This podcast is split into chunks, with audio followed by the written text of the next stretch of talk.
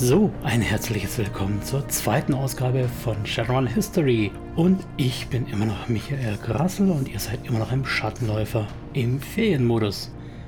Heute soll es gehen um den 10.07.2000, um das erste Shiawase-Urteil, beziehungsweise das, was daraus folgt.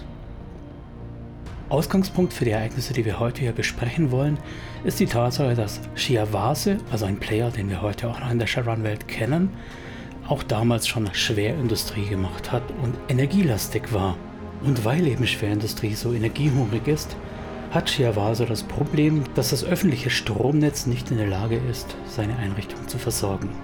Aus diesem Grund wurde im Prinzip eine Klage angestrebt von der Nuklearen Regulationskommission gegen Shiawase, dass sie das Stromnetz zu sehr belasten. Also eigentlich wieder andersrum Shiawase in der Verteidigung. Dabei haben die Anwälte von Shiawase aber erfolgreich darlegen können, dass es nicht funktioniert, diesen Arbeitgeber vor Ort zu haben, und damit Arbeitsplätze, Steuern, sonst irgendwelche Einnahmen zu haben und zeitgleich zu sagen, ihr nehmt aber zu viel Energie aus dem Netz. Die einzige gangbare Lösung, und dazu hat sich Shiawase bereit erklärt, wäre ein eigenes Kraftwerk zu betreiben. Die NRC war da eben nicht so richtig erpicht drauf, denn ja, das ist ja ihr Metier, Kernkraftwerke. Die Auflagen waren, dass das Kernkraftwerk unter Überwachung der NRC laufen soll und das Urteil dazu kam dann auch am 10.07.2000. Darin wurde vom obersten Gerichtshof der Vereinigten Staaten der Shiawase Corporation der Bau eines Kernkraftreaktors genehmigt unter der eingeschränkten Überwachung durch die Überwachungsbehörde für nukleare Angelegenheiten, also wie gesagt dieser NRC. Was wir da jetzt erstmal haben, ist eine grundlegende Autarkie der Konzerne unabhängig von der öffentlichen Hand. Wer möchte, kann das schon in Richtung der Arcology hindeuten, nämlich der Selbstversorgung auf eigenem Gelände. Wiederum wichtig, wir hatten es letztes Mal auch schon, die USA hat ein juristisches System mit Präzedenzfällen.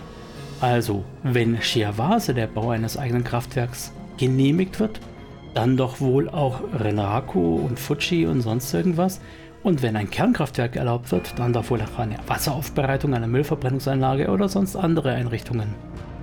Ihr seht also, dadurch wurde Tür und Tor geöffnet. Das ist aber noch nicht alles, wir gehen einfach mal weiter in diesem Erzählstrang. Am 8.11.2000 geht das Kernkraftwerk von Shiawase ans Netz und damit ist der Konzern unabhängig vom öffentlichen Stromnetz. Da gehen natürlich auch Kontrollen verloren, denn wo man sich seinen Strom selbst beschaffen kann, ist man unabhängig von eventuellen Stromsteuern, von irgendwelchen öffentlichen Versorgungsgebühren und natürlich auch nicht erpressbar in dieser Hinsicht. Die NRC war nicht wirklich zufrieden mit der Niederlage vor Gericht und deshalb sind sie gleich in die nächste Runde gegangen. Der Grund für die Klage war diesmal, dass ein Team von Terra First diesen Reaktor angegriffen hat. Terra First ist eine radikale Umweltorganisation, die eben als Attentäter, als Terroristen versucht haben, hier der Natur ihr Recht zurückzugeben oder zumindest das, was die verquert dafür halten. Denn so ein nuklearer Meltdown ist sicher nicht das Optimum für die Natur. Jedenfalls ist es Terra First damals gelungen, den äußersten Sicherheitsring des Shiawase-Kernreaktors zu durchbrechen. Und die NRC hat das zum Anlass genommen, zu sagen, hört mal, ihr seid ja gar nicht in der Lage, euren Reaktor zu schützen. Das ist eine scheiß Idee, dass ihr einen eigenen Reaktor habt. Wiederum war Shiawase der Angeklagte vor Gericht. Der Kläger war NRC. Shiawase hat damals durch Anwälte kontern lassen und sagen lassen, ja, wenn Amerika nicht in der Lage ist, unser Eigentum zu beschützen, wer denn dann? Wäre es nicht sinnvoll, wenn wir private Sicherheitskräfte hätten? Und auch hier wiederum mit Präzedenzfall, ist dann am 14. Januar 2001 das Urteil gefällt worden. Das zweite Shiawase-Urteil, wenn man so möchte, ebenfalls mit Präzedenzfall und quasi, weil ja das erste Urteil lautete, Shiawase darf einen eigenen Reaktor haben und insbesondere durch den Präzedenzfall, der durch Ceratec geschaffen wurde, wo es ja hieß, dass ein Konzern das Recht hat, die Pflicht hat, die Bevölkerung durch bewaffnete Einheiten zur Not zu schützen, indem es eigene Ressourcen verteidigt. Ja, was ist dann das Neue am zweiten Shiawase-Urteil? Der entscheidende Punkt ist, dass in dem Fall Shiawase und folgend dann auch alle anderen großen Konzerne, das Recht bekamen, quasi eine eigene Gesetzgebung zu haben, nach der gewisse Dinge abgehandelt wurden.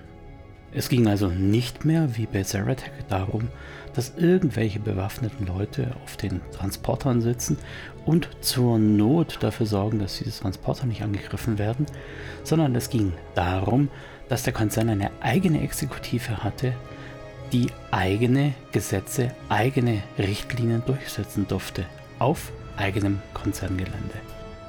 Das ist der Grundstein für die Exterritorialität.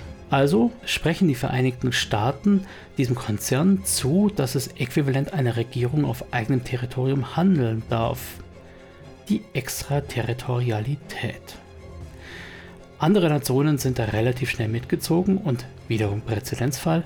Wenn das Shiawase bekommen darf, dann dürfen das andere natürlich genauso. Einzig die französische Regierung hat damals die Exterritorialität von Shiawase nicht anerkannt Damals hat man so gehofft, dass man Speerspitze eines Widerstands wird gegen die Konzernmacht. Aber da Frankreich damit alleine stand, haben sie dann den Kampf aufgegeben. Also eigentlich haben sie es neun Jahre lang versucht, vom 20.02.2001 bis 2010 eben. Und ihr könnt euch sicher vorstellen, wenn die Konzerne nicht nach Frankreich gehen, dann gehen sie woanders hin, gehen Arbeitsplätze verloren, Steuereinnahmen verloren und so weiter und so weiter.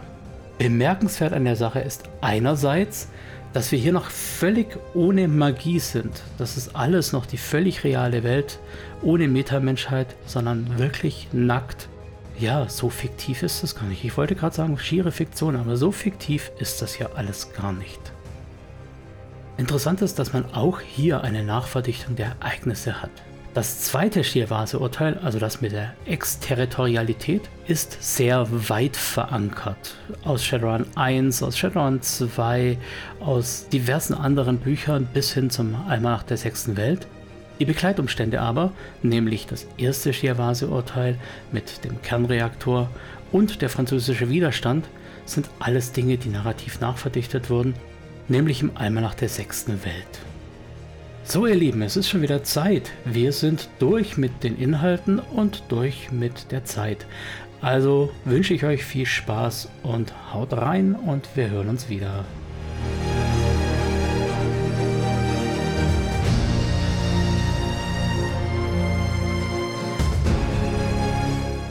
Danken muss ich an dieser Stelle vor allem Benjamin Plager, der sich die Mühe gemacht hat, die Timeline von Shadowrun komplett zusammenzustellen, sodass ich mich jetzt schön aus einer Liste bedienen kann und die relevanten Ereignisse aufarbeiten kann.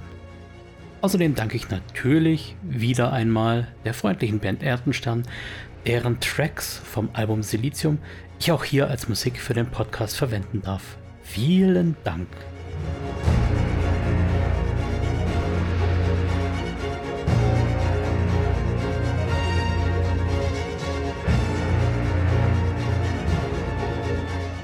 Was wir da jetzt natürlich haben, ist erstmal so eine grundlegende Autarkie. Ähm, am 8. November 2000 zum Beispiel geht, Kernkraftwerk, äh, geht dieses Kernkraftwerk von ähm,